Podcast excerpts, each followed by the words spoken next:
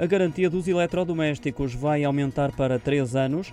Assim, os consumidores vão ter mais um ano para devolver ou pedir a troca de produtos, revela hoje o Jornal de Negócios. O diploma vai entrar em vigor a 1 de janeiro do próximo ano e já foi submetido à consulta do Conselho Nacional do Consumo.